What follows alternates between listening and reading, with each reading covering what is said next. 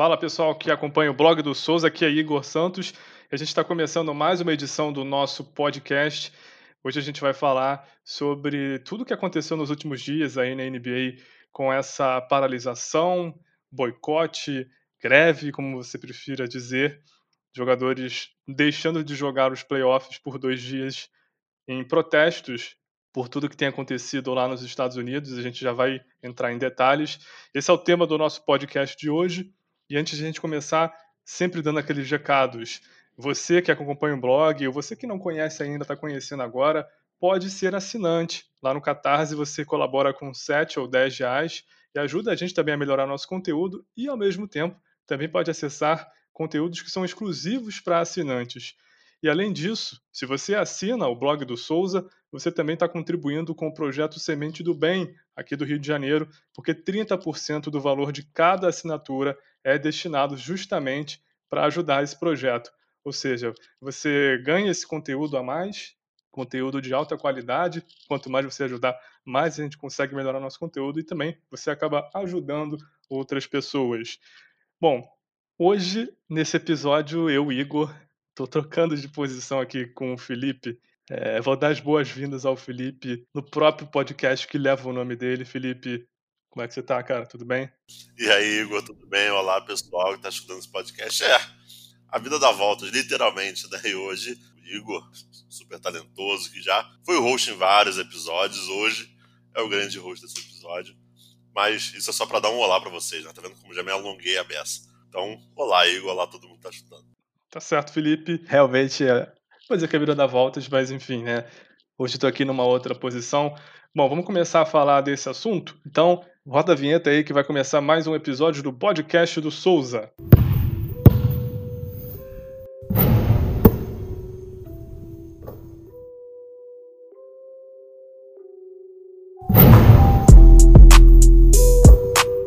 Bom, gente, eu não sei se você está escutando, se você sabe exatamente tudo o que aconteceu nos últimos dias. A gente pode fazer um recap, recuperar tudo o que aconteceu desde o último domingo, domingo que foi dia 23 de agosto. Aconteceu um caso lá nos Estados Unidos, no estado de Wisconsin. Se você não ouviu falar, é um caso a respeito do Jacob Blake. O Jacob Blake é um homem negro de 29 anos. O que aconteceu com ele foi a polícia foi investigar uma denúncia de perturbação, uma briga que estava acontecendo na cidade de Kenosha, que fica nesse estado americano de Wisconsin, e depois de algumas, digamos, desavenças ali, o Jacob Blake se dirigiu ao carro dele, onde estavam três filhos dele, o mais velho, inclusive, de apenas oito anos, e um dos três policiais que estavam atendendo aquele chamado acabou atirando sete vezes pelas costas do Jacob. Jacob agora está sendo acompanhado no hospital. É, informações dizem que da cintura para baixo ele não consegue sentir nada. E esse episódio, por, por manifestar, por representar mais um, uma situação de violência policial contra a população negra, população preta nos Estados Unidos, isso disseminou uma reação muito forte, principalmente na NBA. A gente, na quarta-feira, a gente está gravando agora na quinta-feira de noite, dia 27, mas na quarta-feira, quando estavam programados para acontecer três jogos dos playoffs da NBA, inicialmente o Milwaukee Bucks. A gente lembra que Milwaukee é uma cidade que fica no, exatamente no mesmo estado, o estado de Wisconsin. O Milwaukee Bucks se recusou a entrar em quadra para jogar o jogo 5 da série de primeira rodada contra o Orlando Magic. Isso desencadeou toda uma reação, porque o jogo foi adiado o Orlando Magic seguiu também a postura do Milwaukee Bucks. Outros dois jogos que aconteceriam ontem também foram adiados. Mais três jogos dessa quinta-feira também não aconteceram. Nesse momento, exatamente, é, a gente já tem uma posição dos jogadores, os jogadores que inicialmente se recusaram a entrar em quadro justamente por protesto com relação a isso, já se manifestaram dizendo que vão voltar a atuar. A gente ainda não tem uma, uma informação concreta sobre em que dia vai acontecer isso. Pode ser na sexta, pode ser no sábado. Inclusive, eu estou aqui direto no Twitter, tanto do Wojnarowski quanto também do Sham Charania. Por enquanto, ainda não temos uma confirmação, mas enfim, sabemos que os jogos vão voltar. Além disso, a gente também viu as reações no, no mundo do esporte.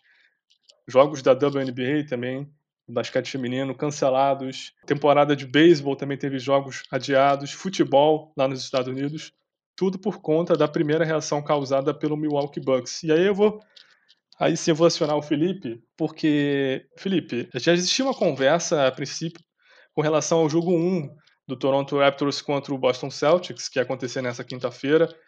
Os jogadores começaram a reagir dizendo que, enfim, muito, muitos desiludidos né, com tudo que tinha sido feito lá desde maio, quando aconteceu o caso do George Floyd. Eles desiludidos porque não viram melhoras mas acabou que o Milwaukee Bucks tomou a frente né, desse movimento. Muito até, inclusive, houve até reclamações de que o Milwaukee não avisou os outros times que ia fazer isso. O Milwaukee foi quem deu o start na situação, digamos assim. E daí em diante, várias outras coisas aconteceram. E a gente está vendo todo esse posicionamento dos jogadores. Felipe, na tua opinião, qual, quão poderoso, assim, quão forte, quão potente né, foi essa postura do Bucks? Primeiro, o time especificamente, mas depois a gente vendo todas as reações que aconteceram, como no mundo do esporte, extrapolando apenas o esporte, indo para o mundo como um todo, que tipo de mensagem você viu que isso passou e quão poderoso você acha que foi esse ato por parte do Bucks e depois de todos os jogadores da NBA? Olha, é uma mensagem enorme, enorme, enorme, porque no meio de uma pandemia era até esperado talvez algumas competições pararem ou suspenderem por causa da Covid. E você pensar que a NBA foi pausada ou não teve jogos por causa de racismo, isso é enorme. Isso é uma mensagem assim absurda e a gente também tem que entender um contexto americano. A Beta, né, que é a nossa é, editora aqui de basquete feminino, Roberta Rodrigues, ela até falou isso no Twitter, né? Ela mora em Nova York, então ela sabe muito bem como é também o dia a dia do americano. E ela fala é, uma coisa que é fundamental: o, o esporte nos Estados Unidos chega para todo mundo. Chega para o conservador, chega para a pessoa mais liberal, mas chega para todo mundo. Então essa mensagem chega para todo mundo. Vai chegar para todo mundo. Então, quando o Milwaukee fala que não vai entrar e, a gente vê um efeito cascata disso acontecendo, é absurdo, assim, é enorme. A mensagem é muito grande. É, a WNBA também passou essa mensagem. É, pô, as jogadoras também não, não jogaram e, e foram com camisas com, com, sete furos de bala nas costas. Né? Foi o que o Jacob Blake sofreu daquele criminoso travestido de policial. Então a mensagem foi, foi muito grande, é uma mensagem que entra para a história da NBA, entra para a história do esporte de forma geral. Não é a primeira vez que a NBA não tem jogos por causa de, de greve, vamos dizer assim, já, já, aconteceu algumas vezes, mas por causa de racismo, é, acho que é uma das primeiras vezes, ou, foi a primeira. Então a mensagem é enorme, é enorme. É, inclusive, é, houve muita discussão sobre qual seria a melhor forma de passar essa mensagem, né? É, alguns atletas, de repente, ou jornalistas questionando se, se a postura de você deixar de jogar. Chegou até a ser ventilada a possibilidade de, de a temporada ser, enfim, encerrada, né, sem, sem um campeão. A gente teve a informação de que houve uma reunião entre os jogadores na noite da quarta-feira e que nessa reunião, principalmente o Lakers e o Clippers se colocaram contra a continuação da temporada, né? Resumindo, eles acreditavam que a melhor postura é encerrar a temporada nesse momento e focar nessa luta pela justiça social. E gerou esse debate até que na, na manhã dessa quinta-feira, é, possivelmente esses atletas viram outros pontos de vista, né? E chegaram à conclusão que, que não, era melhor continuar a temporada, usar essa plataforma da NBA que está acontecendo. A gente agora já viu a Liga dos Campeões foi retomada, tem a bolha também da WNBA, enfim, é, outros esportes que estão, enfim, se posicionando para conseguir ter competição acontecendo. E a gente viu como a NBA foi o primeiro exemplo, né? Foi, foi quem, digamos, começou tudo isso, né? Então a gente viu também como a NBA tem muita atenção em cima dela. Felipe, você acha que, que nesse momento, assim, se eles tivessem optado por sair da bolha ou se fosse o caso, por exemplo, somente o Clippers e o Lakers, que foram os que se posicionaram a princípio contra a continuação do campeonato, eles saíssem e o resto do campeonato permanecesse sendo disputado com as outras equipes, você acha que essa seria uma, uma, uma postura que talvez não tivesse o, a melhor o melhor resultado, assim, nesse momento seria importante pensar no resultado, no impacto da mensagem e estar dentro da bolha seria o melhor lugar para passar essa mensagem?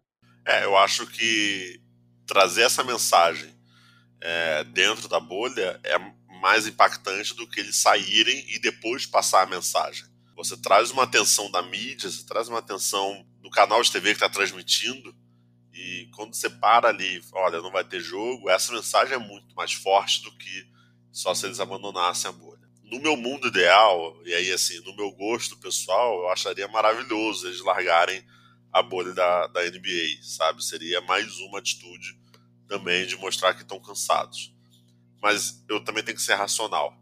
A suspensão da, da NBA, da, da temporada da NBA, não impacta só os jogadores. Impacta todos, todo um, um, um organismo é, que é muito maior do que eles e, e, pessoas que precisam desse emprego. Eu sei que é uma visão muito macro, mas é isso. Então, desde o do cameraman que está ali trabalhando, que talvez seja negro, se for é, a gente entrar em detalhes, pode ser negro ou não. Mas assim, daquele cara que está trabalhando ali como cameraman, da pessoa que trabalha na televisão fazendo TP. Então, impacta muita gente se não tiver jogos. Então, eu, eu, eu até entendo o fato deles voltarem. É, meu gosto pessoal, eu gostaria muito que não voltasse, mas eu acho que a atitude foi, foi correta. Eu acho que a mensagem ali foi passada. Eu acho que, na verdade, a mensagem já vem sendo passada, né? Você até falou sobre George Floyd aí no começo. Bom lembrar que Malcolm Brogdon, é, Russell Westbrook, Jalen Brown, entre outros, eu posso estar vários aqui, participaram de caminhadas depois daquele caso absurdo do George Floyd. Então, assim, é uma sequência de, de cobrança sobre o racismo que vem sendo muito grande nos últimos dias. E essa é mais uma atitude e gerou um rebuliço. Pô, se a gente olhar para o mercado brasileiro, para a gente aqui, pô, a Globo News, eu estava vendo a televisão, a Globo News deu sobre a NBA, falou sobre a NBA. Então, a NBA conseguiu ultrapassar fronteiras que... O Globo Esporte, Felipe, o Globo Esporte, o programa principal de esporte né, da, da TV Globo, fez todo um, um um especial, né, utilizando os repórteres negros que trabalham lá também, é, lendo textos específicos. Foi bem legal o conteúdo deles. E se você pensar que talvez aqui no Brasil não tenha tanta gente que se importe com a NBA quanto tem gente que se importa, por exemplo, com os jogos da Copa do Brasil que aconteceram ontem, na quarta-feira, né? É, foi bem simbólico essa posição deles, na minha opinião. Foi, foi. E o peso é muito grande. E aí me incomoda um pouco sobre esse peso também. Me incomoda muito porque a gente teve recentemente o caso do atleta de ginástica do Pinheiros, que também sofreu um caso de racismo, já tinha sofrido contra o outro atleta também do Pinheiros, o Nori, não lembro agora o nome dele completo, mas não teve repercussão. Arthur Nori. Arthur Nori. Arthur Nori. Então, é, esse outro, o outro rapaz que foi também é, sofreu esse racismo pelo Arthur Nori, não teve essa projeção que teve na mídia como está tendo a NBA. Isso me incomoda um pouco, porque é aquele, é aquele costume vira-lata nosso, sabe? De não tratar, talvez, o, o esporte nosso aqui não dá valor a situações como essa, mas lá fora a gente dá. Pô, eu posso se. Pô, se só o caso da. Ah, mas a ginástica é ginástica, pô. Poucas pessoas assistem, pô, beleza. Eu vou lembrar o caso do Aranha, goleiro Aranha. Jogava na Ponte Preta, se não me engano, jogando lá no Rio Grande do Sul contra o Grêmio, é chamado de macaco. E, cara, teve uma percussão na época? Teve. Teve sim. Tanta como tá tendo. Com, como foi com o George Floyd, como foi com o Jacob Blake? Não. Não. Ninguém sabe cadê aquela mulher que ofendeu o Aranha Ninguém sabe. A gente não viu multirão na internet, a gente não viu multirão nas ruas, principalmente. Então isso me incomoda um pouco. Mas o peso da NBA, obviamente, cara, a gente vê o quão grande foi, ultrapassou fronteiras. Exatamente. E Felipe, você mesmo vai ter casos, por exemplo, do NBB, né, que você acompanhou, eu lembro da última edição de É, com Paranhos. Situação... Isso, exatamente. É, Quando ele no jogo contra o Botafogo, se não foi enganado. Botafogo Mogi, no Jornal Severiano, Paranhos é, é também ofendido. Para quem lembra, essa partida passou no Dazon. É, ele larga a partida, ele sai do jogo e vai direto pro banco. Ele não pede nem substituição. E a gente, cara, viu uma demora enorme. Eu não sei nem se hoje tá a súmula lá assinada pelo árbitro na liga. Eu não procurei para saber, eu posso até procurar depois. Mas eu lembro que foi um caso que eu denunciei ali. Eu falei assim, cara, cadê a posição? Cadê a súmula? Desse tipo de coisa. E, então, assim, casos que acontecem aqui, a gente abaixa a cabeça. Tô falando a gente de forma geral mesmo, sabe? Tipo, é, o povo abaixa a cabeça e trata com uma certa normalidade. Isso me incomoda um pouco, é, em comparação a casos nos Estados Unidos. Então, não estou tirando peso, tá? Não estou não é, tô entrando no mérito. Se lá foi melhor, maior, pior, menor, isso não me interessa. É racismo, é racismo em qualquer lugar. Mas eu acho que quando acontece aqui, a gente não dá valor. Isso me incomoda. É, acho que não tem uma palavra para acrescentar ao que você disse, assim, acho que você está 100% correto. Felipe, é, continuando nisso que a gente estava falando, né? Acho que um dos argumentos também que muita gente colocou para se, se, se, posicionar até um pouco contra o que foi feito lá na NBA, os jogadores fizeram, é, a respeito da, enfim, de, de que efeito prático teria você não jogar uma partida de NBA de playoffs e acho que é bom a gente contextualizar, colocar algumas informações. Vou até pegar aqui eh, o último tweet que tem do Sham Charania a respeito dessa reunião que aconteceu, está acontecendo nessa noite de, de quinta-feira. É uma reunião entre os jogadores e, e os proprietários de, de, equipe, né? proprietários majoritários. Né? A gente lembra que os times são empresas e às vezes o, o proprietário não necessariamente ele tem 100% das ações, 100% do controle. É um proprietário majoritário. Né? E segundo o Shamsharania, né, os jogadores estão exigindo que esses proprietários, eu não vou usar a palavra donos, né, dos proprietários, que eles sejam proativos, né, que eles tenham uma postura de propor as coisas, não apenas reagir quando acontece alguma situação, criar ações, né, não simplesmente dar algum suporte financeiro a gente lá no, a gente tem o nosso grupo de WhatsApp, como todo mundo tem hoje em dia. Até vou dar um salve lá para o Rubens, nosso colega, que passou um conteúdo lá que eu sinceramente não tinha visto a respeito da, das contribuições desses proprietários de equipes nas campanhas é, presidenciais lá dos Estados Unidos. A gente lembra que em novembro agora tem eleição nos Estados Unidos para a presidência. Eu não vou nem entrar aqui no mérito de quem está apoiando quem, uhum. embora isso sim tenha um peso, se a gente considerar que existe uma diferença clara de proposta de um lado para o outro, mas esses proprietários de equipes né, estão apoiando tanto a campanha do Donald Trump e uma maior escala a do Joe Biden. Essa é uma forma de a gente perceber que se você acha que os jogadores são milionários e eles podem fazer coisas, esses proprietários são bilionários. Sim. Eles têm muito mais dinheiro do que os jogadores e tem uma coisa muito importante. Eles têm esse, digamos, trânsito mais fácil no meio político, né? Eles conhecem as pessoas, eles tomam decisões, porque todos eles também são donos de empresas multibilionárias que interferem em diversas questões. Ou seja, eles têm uma, uma, uma um leque de, de ação muito maior do que simplesmente o basquete. E essas pessoas, sim, participam de muitos processos políticos que são os que decidem as coisas, né? Para dar um exemplo, a gente teve os jogadores do Milwaukee entrando em contato lá, enquanto eles estavam concentrados no vestiário, antes de falar com a imprensa sobre os motivos deles terem boicotado a partida. Eles entraram em contato lá com o procurador-geral lá do, do estado, exigindo uma ação, uma ação que pode ser no formato de votar um projeto de lei que exija uma melhor formação por parte dos policiais, ou enfim, que, que de alguma forma proteja a população preta.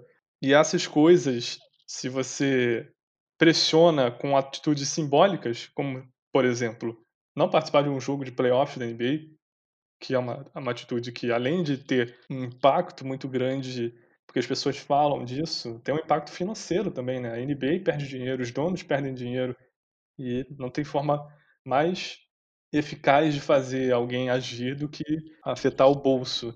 Com certeza. Bom, dei toda essa volta aqui, Felipe, mas era só para as pessoas também entenderem. Não, mas é isso, é isso, tá totalmente correto. As pessoas acham que, tipo, ah, beleza, não teve jogo, mas você acha que isso vai afetar? Cara, afeta muito. Um jogo, olha, eu vou chutar por baixo, tá? Um jogo deve custar aí uns 100 mil dólares aí, se der mole.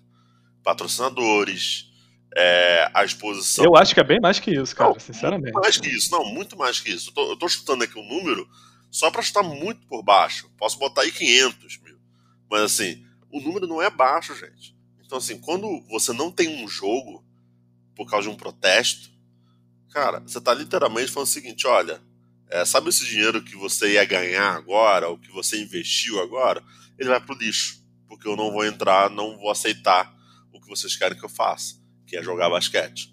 Então, no, cara, no cenário que tem, a gente está falando de patrocinadores, a gente está falando de espaço na TV, espaço na mídia, bolsas de apostas, também isso é importante.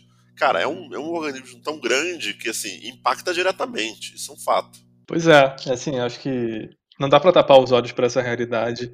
É difícil, assim, discordar de uma postura quando está bem claro o impacto que ela tem Sabe? Eu, eu conseguiria entender alguém que, que questionasse assim, tipo, beleza, vocês têm que se posicionar, mas talvez essa seja a forma, não seja a melhor forma em termos de, de causar um impacto, mas não se posicionar não pode ser uma opção. Isso, é isso. É, a gente a gente está no momento, cara, a gente está em 2020. É, o que eu vejo hoje de, de coisa muito boa é que os jogadores estão se posicionando. E não se posicionar é um posicionamento. As pessoas têm que entender isso. Você vê um caso de racismo e você fala assim: ah, beleza, eu sou, eu sou contra. Eu não sou a favor do racismo, mas você vê um caso e não faz nada, você está ali como cúmplice. Você está ali apoiando esse, esse, esse caso, esse crime. Então, os jogadores hoje estão cada vez mais politizados e estão cada vez mais. Eles estão entendendo que eles têm força. O LeBron James entende que ele tem uma força. O Milwaukee entende como franquia que tem uma força. E como franquia, eu falo muito mais por parte dos atletas. Os atletas entendem que, olha, o dono ou né, o, o presidente da franquia, ele pode querer que eu entre, mas ele não joga basquete. Ele não vai ali ser o titular do time. Se eu não quiser, eu não jogo. Então, assim, eles entenderam o papel deles e, e acho que isso é fundamental 2020 que, e a tendência é ser cada vez mais ativos, cada vez mais cobrando, e isso é fundamental. Eu vou até admitir que eu vou. Eu tinha uma programação aqui de coisas que eu queria debater, e eu vou subir a, a que eu ia falar na sequência, pra, porque, enfim, acabou casando com isso que você está falando. Só para a gente continuar no que eu estava falando a respeito dos proprietários, Sim. inclusive nessa reunião que está acontecendo e nesse momento, né, em que jogadores e proprietários precisam chegar a, a, um consenso. As informações dizem que uma figura importante nesse momento é o Jordan. A gente lembra que o Jordan é proprietário, proprietário majoritário do Charlotte Hornets e dentre os proprietários das 30 franquias ele é o único negro, né? Sem contar, lógico, a todo o histórico dele como jogador. Então ele está sendo importante nesse momento de aproximar as duas partes. É curioso a gente ver como a própria, a própria presença dele né, já é indicativo de, de tudo que a gente está falando, assim, se você pensar que a questão mais básica do que está sendo discutido é racismo, né? E aí a gente vai ver que entre os proprietários dessas equipes, só o Jordan é negro. É, e isso porque ele é a figura que ele é. O Jordan não é qualquer jogador, é simplesmente o maior jogador de todos os tempos. Já mostra, enfim, Sim, não, mostra, que... não mostra, mostra que, né, que a diferença, né, que tem. Inclusive, se a gente também pegar outro exemplo, que também está bem fresquinho na memória, foi o caso lá do General Manager do Toronto Raptors, né, o Masai Ujiri, que ano passado nas finais da NBA teve todo aquele rebuliço a respeito de uma interação que ele teve com segurança. É um policial que trabalhou como segurança lá na arena do Warriors na final. Rolou toda aquela discussão. Quanto, quantas vezes ele não foi desacreditado e as pessoas acharam que talvez ele tivesse dando carteirada para entrar lá na quadra quando o Toronto foi campeão e que talvez esse policial, que é branco, tivesse razão. Simplesmente, quando surgiu o vídeo da interação, a gente viu que ele não fez absolutamente nada de errado. Nada de errado. E enquanto o policial, o segurança, é, alegou diversas coisas que não eram verdade ou que estavam incrivelmente exageradas e pediu dinheiro por isso. É, é só para a gente entender de onde vem também, né, a posição desses atletas, sabe? A gente vê o, o Giri já é um, um dos poucos diretores, assim, general managers negros da liga, assim como o Jordan é o único proprietário majoritário também negro, enfim, vem muito disso. Eu acho que isso é um ambiente que acaba estimulando que esses atletas tenham essa preocupação com essas questões. Aí, aí sim, eu vou entrar no que eu ia te perguntar. Lá nos Estados Unidos, eles têm um, uma frase que exemplifica bem né, o que eles querem dizer quando as pessoas falam, ah, mas, pô, é esporte, não tem que ficar falando de política, não tem que ficar falando disso, que é o shut up and dribble, que é, traduzindo aqui para o português, seria cala a boca e joga, dribla, né, a bola.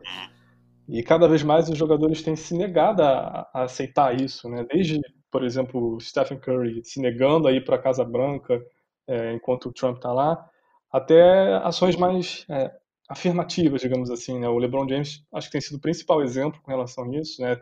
Ele criou uma escola lá para, enfim, é, ajudar a comunidade dele também né, com relação à formação. E especificamente agora nesse momento de eleição, ele tem essa iniciativa que chama More Than a Vote, que é, enfim, tentando criar uma ação para que as pessoas se registrem para votar lá nos Estados Unidos. Nos Estados Unidos, a gente lembra que o voto não é obrigatório, mas essas pessoas precisam se, se registrar para ir poderem votar, especialmente a população negra nas últimas eleições presidenciais lá de 2016 teve um comparecimento menor. A gente está falando de da forma mais direta de você influenciar o andamento das coisas, que é o voto, né? E, e aí o, o LeBron ele se recusa a simplesmente falar de basquete e quer estimular as pessoas a pensarem nisso, a participação política delas e como isso influencia, por exemplo, quem são as pessoas que estão na polícia, né?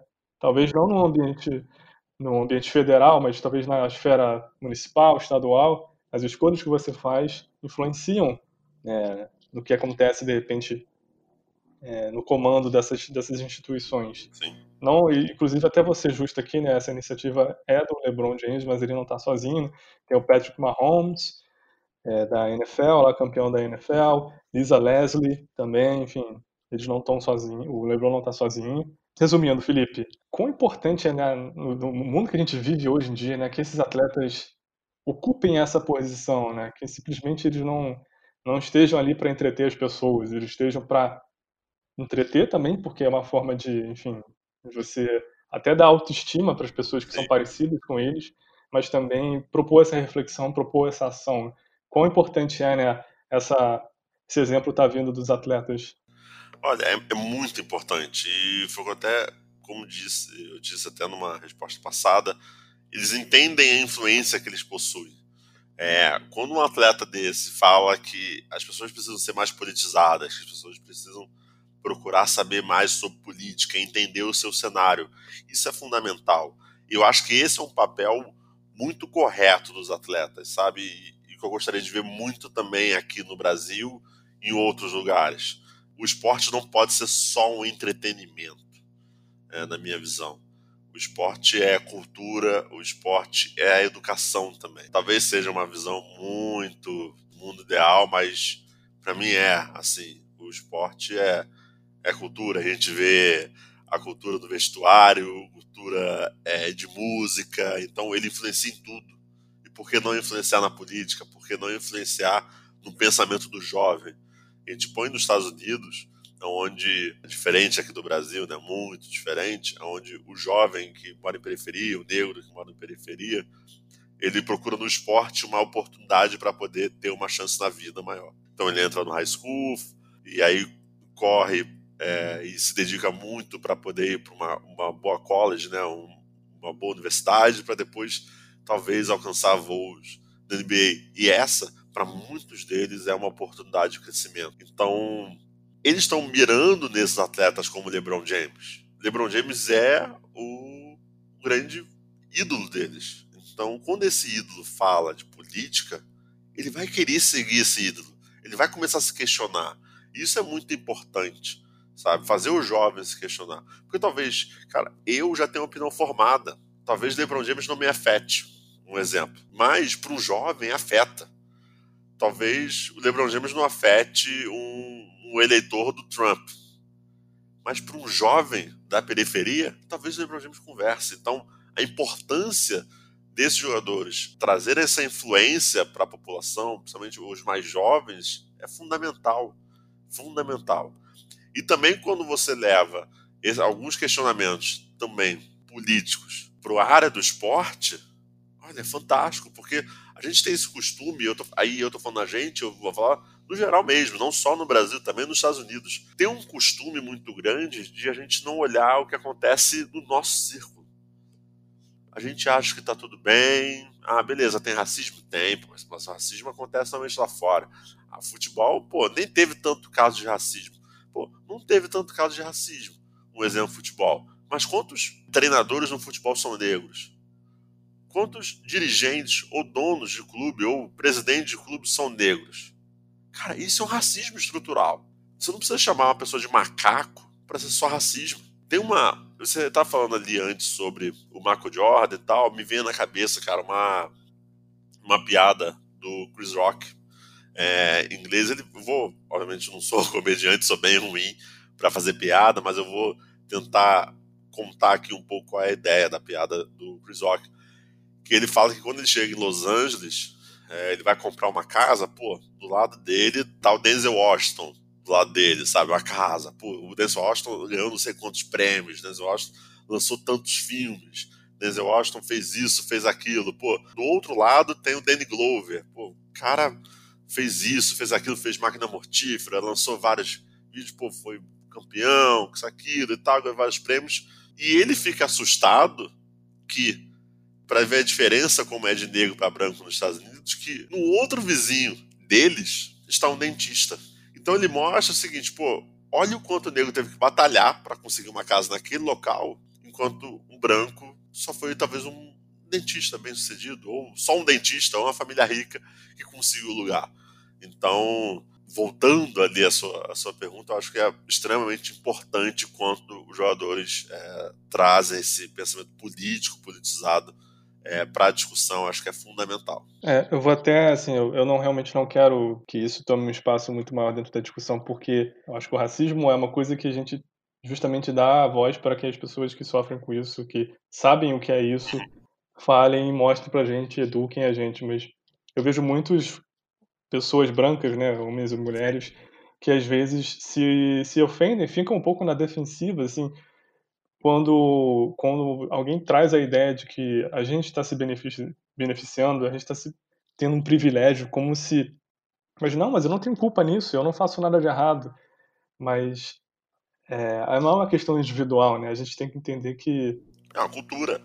A gente faz parte de, um, de um, uma coisa muito maior. Por mais que a gente aqui, eu, eu ou outros colegas meus brancos, não estejamos fazendo nada ativamente talvez a gente não fazer nada atrapalha e a gente não pensar nessas pessoas, em como a gente pode amenizar e igualar essas condições com coisas que a gente faz, a gente efetivamente não está não, não tá colaborando para a solução do problema. A solução do problema não passa simplesmente por a gente. Ah, não, eu não fiz nada, eu não tenho culpa nisso, eu não tenho culpa no que aconteceu três anos, anos, anos atrás. Eu vejo muito isso. E eu acho que por mais que o atleta de repente ele não é ele não é um candidato a uma vaga digamos de político ele não é não é o tomador de decisões de uma grande empresa que gera um milhão de empregos talvez mas ele tem o poder da voz. E foi o que você disse né? A, a voz dele pode tanto inspirar pessoas que são como ele no sentido tem a origem dele e tem a história dele muito ligada também a, enfim, a, a cor, mas também pode mostrar para as pessoas que nunca pararam para pensar sobre isso quão importante é a ação delas também. Sim. Eu acho que isso é muito importante nessa situação e acho que a gente, nós brancos, eu tô falando assim, uhum. é, a gente tem que reconhecer isso. Acho que isso é parte do, do é gerar o debate da solução. É gerar o debate. Acho que gerar debate é incrível, sabe? É, você está falando sobre ah, é, algumas pessoas brancas, tipo, mas, mas eu não fiz nada e tal. Realmente, é, mas assim, a gente vive numa cultura racista. É, é, triste, mas é isso. Assim como também é uma cultura machista. Quantas vezes você, ouvinte, não escutou que isso não é trabalho para mulher? Ou isso é trabalho de mulher? Quantos homens que querem ser cabeleireiros não escutaram que isso é trabalho de mulher? O que você está fazendo aí? É, quando uma mulher quer ser uma engenheira civil ou quer trabalhar numa obra, quantas vezes ela não escutou que isso é trabalho de homem? Então, assim, a gente vive uma cultura que é machista e racista, isso não vai mudar, assim. É, eu acho que o, o, que é muito importante nesse momento é as pessoas entenderem a sua posição. Acho que esse é, o, é a peça principal, entender sua posição. Acho que o branco tem que, nesse momento, aprender. Acho que gerar debate é incrível, trocar essa ideia é incrível, assim como eu nunca vou entender o que uma mulher passa. Então, quando uma mulher sofre um assédio, e a gente já teve um texto no blog, tá? Para quem acompanha o blog do Souza, a gente teve um texto sobre assédio, onde eu dei vozes para mulheres falarem casos. Eu não quis opinar, porque eu não posso opinar. Eu não sou mulher, eu não sei o que ela passa. E não adianta achar, eu posso ler 38 mil livros. Eu nunca vou entender o que uma mulher passa. É isso que é assim, eu, eu vejo às vezes na timeline e outros lugares, as pessoas querem entender o que o negro passa. Não, você, não, você nunca vai entender o que o negro passa, se você não é negro. Então, acho que é isso, assim. Acho que gerar debate é incrível, é fundamental, tem que acontecer. E que, e que gere debate não só agora. Não precisa, é, é muito ruim a gente tá falando de casos só que depois já acontece. É, foi até um tweet meu, isso, tô aqui, até me prolongando um pouco na resposta, mas foi um tweet que eu fiz até no, na plataforma e que eu justamente falo isso, cara, assim. Não adianta a gente se indignar agora. Não adianta o produtor de conteúdo querer fazer live, querer é, fazer podcast. Não adianta querer fazer um bom post para ganhar seguidor, para ganhar like, para ganhar view em cima de um caso de racismo. Se há anos você não se posiciona em casos como esse, há anos você não se posiciona em casos de assédio. Então, o que eu, o que eu vejo também é isso. Assim, o que eu vejo é que muita gente também quer ganhar um like e esse não é o momento para isso. Eu vou te falar que se esse podcast tiver um ouvinte, esse um ouvinte, se questionar e querer, putz, é, saber mais, eu já estou muito feliz. Eu não me importo com 30 mil ouvintes, não me importo com 30 mil plays, realmente não me importo. A pessoa escutando e se questionando, eu já fico muito feliz. Então, é isso. Assim, eu também não quero que o que eu vejo que está acontecendo, tá? É virando like, virando view, e que eu sei daqui a duas semanas ou daqui a um mês, ninguém vai falar sobre George Floyd, ninguém vai falar sobre Jacob Blake, ninguém fala hoje, ninguém fala sobre Agatha, ninguém fala sobre Pedro Henrique, sabe? Ninguém fala sobre várias pessoas, vários negros que morreram no Brasil. Então, e aí quando acontece o caso americano, você vem para ganhar like. Então, assim, também tem que ter esse cuidado é, na forma de transmitir a palavra. Corretíssimo, cara, certíssimo. Aliás, assim, acrescento ao que você disse, né? Eu não sou negro, eu nunca vou saber o que é isso e, e não cabe a mim querer julgar e querer dizer como deve ser se eu nunca vivi isso. Mas isso não é um problema, sabe? Também o que eu vejo também, Igor, é que as pessoas tipo se retraem. Ah, então eu não posso falar nada? Não, eu acho que esse é o momento de aprender. Esse é o momento de debate. Esse é o momento de aprendizado. Acho que esse é o fundamental entendeu? O fato da, da pessoa, de você não ser negro, não quer dizer que você não pode gravar um podcast sobre racismo. Só acho que a gente tem que aprender e tem que entender qual é a real situação do que a gente vive hoje. Exato, exato, exato. Mais nada para acrescentar. Inclusive, enfim, é um tema que a gente debateu também e que acho que permitiu a gente também realizar esse podcast, né? Não simplesmente ficar conversando, né? Saber que botar isso para as pessoas ouvirem também é importante. Felipe, você falou sobre, sobre enfim, o que acontece lá nos Estados Unidos. A gente lembra que, enfim, nós somos um blog de basquete, então é importante também pensar no como o basquete se relaciona com isso. Eu lembro que antes de começar a bolha da Disney lá, quando houve toda aquela movimentação sobre o que, que vai acontecer, e aí aprovaram aquelas mensagens nas camisas, e eu fiquei curioso para saber, pô, como é que vai ser, assim, o que de fato vai ser feito. A gente teve aí agora é, os atletas ajoelhando antes das partidas, essas próprias mensagens que eu já falei. Uma coisa que aconteceu bastante foi a questão de alguns atletas, quando davam aquela entrevista pós-jogo, eles falavam meia dúzia de palavras sobre a, a pergunta em si, que era sobre o jogo, e na sequência já emendavam falando sobre, por exemplo, aquele caso da Breonna Taylor, sobre a gente quer os responsáveis pela morte dela presos. Muitos atletas fizeram isso, né? não foi só o LeBron James, né? De cabeça lembro agora acho que do Tobias Harris, Chris Paul acho que também falou sobre isso. E muitos, muitos, muitos falaram. E, e acho que muito do que, do que aconteceu, que gerou essa, essa insatisfação dos jogadores foi que eles viram tudo que foi feito e viram que na prática é, talvez isso não tenha mudado praticamente nada, assim, tanto que aconteceu um outro caso agora. Pensando daqui para frente, bom, eles já, já passaram a mensagem de paralisar os playoffs, a parte mais importante da temporada da NBA, vão retomar agora. O que a gente pode, o que você acha que a gente pode esperar daqui para frente é, com relação a outras mensagens que podem ser passadas e, e, enfim, pode acontecer qualquer coisa, porque os jogadores justamente se deram conta da importância da plataforma, né? A gente não sabe se de repente daqui a uma semana eles podem parar novamente. Como é que você acha que ficam esses playoffs daqui para frente? Eu acho que fica um clima tenso. E fica um clima tenso de forma geral. Acho que fica um clima tenso para os atletas, para a TV, para os proprietários das franquias. Eles entenderam que são voz ativa, os jogadores, e também as emissoras e as outras pessoas que não são os atletas, comissão técnica e árbitros, eles entenderam que os jogadores vão se posicionar. Então, como aconteceu com o George Floyd, aconteceu agora com o Jay Blake, com a Brianna também, na WNBA, muitos jogadores se posicionaram sobre. Eles têm voz ativa e entendem que são politizados. Então, agora vai ser um clima tenso. Se tiver uma repercussão maior, se tiver uma posição ruim do estado de Wisconsin é, sobre Jacob Blake, provavelmente eles possam parar de novo. Provavelmente eles possam querer ameaçar não jogar mais a NBA nessa temporada. Então fica aquele clima tenso. E, e isso até, se, a gente parar, ver uma visão mais otimista, é até bom.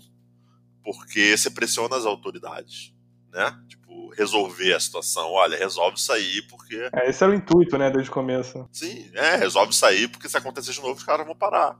É, é bem por aí. Então, eu, eu, imagino que vai ser um clima meio tenso, assim, aquela coisa, tipo, pô, será que vai ter jogo, será que não vai ter? Se acontecer o próximo caso, será que o que será que eles vão fazer? Então tem, tem é, é bem por aí. É, e as pessoas falavam o tempo todo sobre como esse título pode ter um asterisco ou como vai ser um momento histórico é, no, no NBA e pode, pode isso realmente pode ser, mas por muitos mais motivos do que simplesmente o que está acontecendo na quadra. Com certeza, isso aí mesmo. Felipe, agora minha última questão para você e aí eu acho que coloca basquete de lado, a gente não está mais falando de esporte. Eu me recordo que em maio, né, aconteceu esse caso do George Floyd, que foi o que foi o estopim, digamos assim, para tudo que tem acontecido desde então. E naquele momento, o, você tomou a iniciativa de, de fazer um podcast que falava sobre isso, né, sobre, sobre o racismo, sobre tudo que está relacionado a esse tema. Foi, foi um conteúdo extenso, né? Teve mais de uma edição do podcast. Também teve você chamou pessoas para darem depoimentos né, a respeito da, da, das situações nas, nas vidas delas, você também.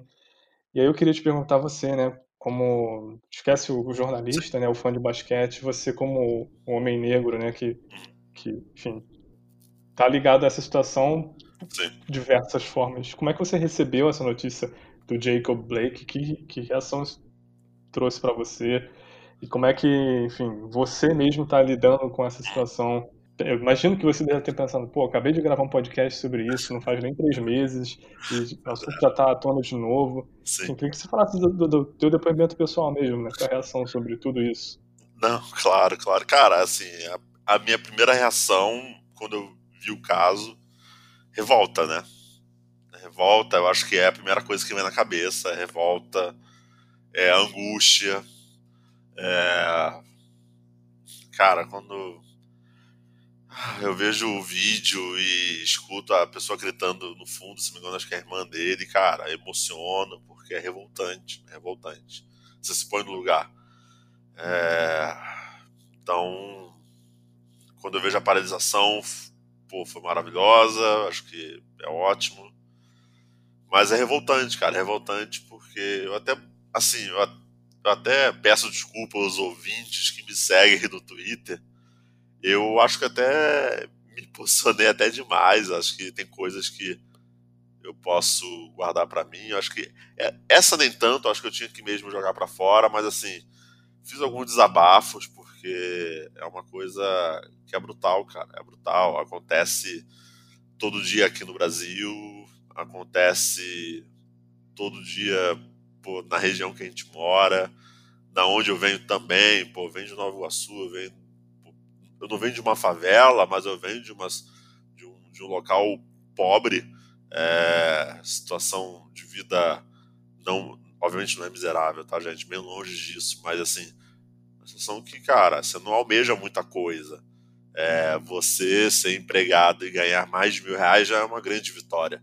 Então, pô, pra mim é revoltante, para mim eu fiquei com ódio, acho que é isso que, que dá.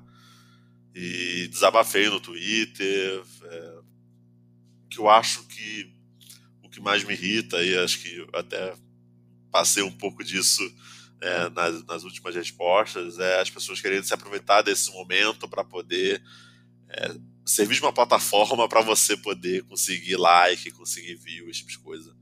Racismo é uma coisa muito séria, é um crime, é uma coisa nojenta, é odiosa, pra ser bem sincero. Então, eu, cara, recebi com muita revolta mesmo, com muito ódio. Acho que é difícil, é difícil, porque a gente sofre todo dia, cara. A gente sofre todo isso todo dia. Eu, até se for para fugir um pouquinho de basquete, né, deixar de lado, eu vou voltar um pouquinho no basquete, porque no dia 20, eu até abri aqui o site, tá, do blog. No dia 20 de novembro de 2019, eu fiz um texto, né, sobre o pouco espaço do negro no basquete. Então, cara, a gente vê no nosso mundo, no que a gente vive ali no dia a dia, o quanto a gente não tem espaço é, o quanto a gente é desvalorizado, é deixado de lado, o quanto a gente tem que ralar, tem que se matar para poder conseguir aonde a gente está chegando. É sempre uma luta, uma luta, cara, muito mais cansativa do que vocês possam imaginar, sabe? Então, quando morre, ou quando Jacob Blake não morreu, graças a Deus, mas essa ação policial, cara, é você ver que é um dos nossos, sabe? Tipo, o cara tomou sete tiros nas costas, sem estar armado. Isso é bizarro. Isso é bizarro.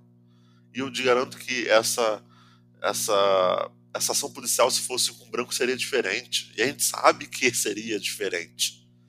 É, então, às vezes é cansativo, às vezes, cara, dói você ficar falando pra galera que, olha, isso não é para ganhar like, isso não é para ganhar view e tal. Mas a gente sabe que isso não vai mudar, o racismo não vai acabar. A gente sabe que as pessoas vão esquecer, não vão se importar com o negro ali daqui a dois meses, três meses, vão pouco se importar. Então, é, eu acho que esse é o momento também da gente dar voz a essas pessoas, dar voz a essa, a essa causa. É, e e para mim, assim, pô, toca para mim pessoalmente. Você fala do, daquele momento do George Floyd, no meu Instagram pessoal, para quem não sabe, pô, eu fiz uma ação, chamei vários influenciadores, várias pessoas que, cara, são negros para poder falar e dar, darem o seu relato. É, foi bem legal, além do podcast também que teve no blog, que foi pô, dividido em duas partes. Mas assim, é cansativo, sabe? Falar que o racismo é ruim. Porra, tô em 2020, gente, falando que racismo é ruim, racismo é ruim. E é, é foda porque, até desculpa o palavrão, mas assim, cara, as pessoas vão esquecer desse caso de racismo e só vão lembrar de fazer podcast, de fazer live, de escrever matéria no seu portal, de fazer tweet, de fazer postagem no Instagram quando um próximo negro morrer. E o pior, provavelmente só vão fazer isso quando o próximo negro americano morrer. Porque o brasileiro ninguém se importa. Então, assim, é, cara, é, é, uma mistura de muita coisa, mas esse caso de Jacob Blake especificamente assim me gerou muita revolta. É, do, do George Floyd eu fiquei mais impactado, acho que eu fiquei mais é, impactado é, de angústia, assim, mas o Jacob Blake assim me gerou uma revolta muito grande. Até, até difícil falar depois desse teu depoimento, cara. Ao mesmo tempo eu me sinto assim grato de estar podendo dividir esse momento contigo, né? Saber que eh, a gente precisa também que, que essas coisas sejam faladas e que no caso de quem não vive isso, que escute essas coisas. Mas no final das contas eu realmente preferia que nada disso tivesse acontecido e a gente não precisasse falar dessas coisas simplesmente porque o mundo é melhor e, e elas não acontecem. Ao mesmo tempo, assim, é, é complicado, assim, eu sabia que foi boa, uma ótima conversa, a gente está encerrando agora, foi uma ótima conversa de quase uma hora, mas ao mesmo tempo, se ela simplesmente nunca tivesse acontecido, porque não foi preciso, não, não a gente nunca teve que ter uma reação a algo bárbaro que aconteceu, teria sido melhor. Bom, é, como eu já adiantei, né, a gente está encerrando por aqui. Felipe, eu agradeço por hoje você ter trocado esse papel comigo, né? Hoje estou de host e você está dando seu depoimento, dando suas opiniões. É, para quem está escutando o podcast, né, a gente sim tem, tem intenção de fazer análise sobre, sobre as séries que estão vindo por aí. Inclusive, tem que, tem que falar aqui para vocês que existia essa, essa posição de a gente falar sobre o que vinha aí, principalmente no leste, né? Sim. E tudo isso foi interrompido porque, afinal de contas, não dava para colocar o que acontece nas quatro linhas como mais importante do que tudo que aconteceu nessas últimas horas, nesses últimos dias. Felipe, é, outra coisa importante que aconteceu também recentemente, e aí sim, uma notícia ótima, que todos ficamos felizes Melhor com isso. notícia da semana. Pois é, muito feliz com isso. O pessoal que acompanha os stories lá do, do blog no Instagram talvez tenha sentido falta do nosso amigo Gonçalo, mas está fora por um excelente motivo. Nasceu a filhinha dele, a Alice. Tá tudo bem com ela, com a Jéssica também, que é a esposa do, do Gonçalo.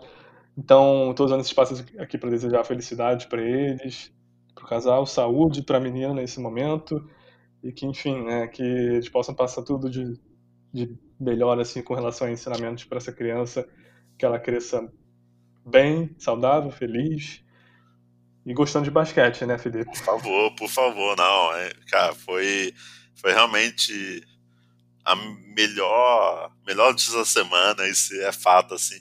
É até engraçado, porque eu pedi pro pessoal é, no, no, nosso grupo né, de redação, tirei o Gonçalo do grupo, removi ele do grupo. Falei assim, galera, pô, vamos gravar um vídeo, pô, a Alice tá nascendo e tal. Na verdade, a Alice só foi nascer 11 horas da noite no mesmo dia. Então a gente gravou o, o stories, eu publiquei os stories lá no blog, mas a Alice não tinha nem nascido ainda. É, foi nascer às 11 horas da noite. E, e, assim, hoje, quando eu recebi a foto pô, do Gonçalo, da Jéssica, da menina Alice, assim, foi uma felicidade de verdade, assim, uma felicidade muito grande, porque é uma vida nascendo, né, cara? É, é, uma, é mais uma pessoa chegando no nosso mundo para poder trazer aí felicidade, muitas coisas boas, então eu fico pô, e assim, o Gonçalo eu tenho uma admiração enorme. Trabalhei com o Gonçalo aqui antes do blog. O Gonçalo é uma pessoa maravilhosa e fico muito, muito, muito feliz mesmo. Falei para ele: olha, não se incomode, vai, curta a filha, tem que aproveitar mesmo. Deixa a News de lado, mais que eu mande mal na News, tá? porque a News é boa com ele, comigo ali é bem ruim, mas, mas assim, meus votos ali sinceros de felicidade, saúde, para você, Gonçalo, para Jéssica e para Alice que vê agora, que papariquem bastante, aproveitem bastante e que, por favor, goste de basquete, né? Vamos me ajudar também. tá certo, então, Felipe. Aproveito aqui para agradecer pela tua participação. Bom, gente, já fica o convite para as próximas edições do podcast. A gente não sabe ainda sobre o que, que vai ser, mas fiquem atentos sempre lá no blog, acompanhe nosso conteúdo. E é isso. Até a próxima, gente. Valeu!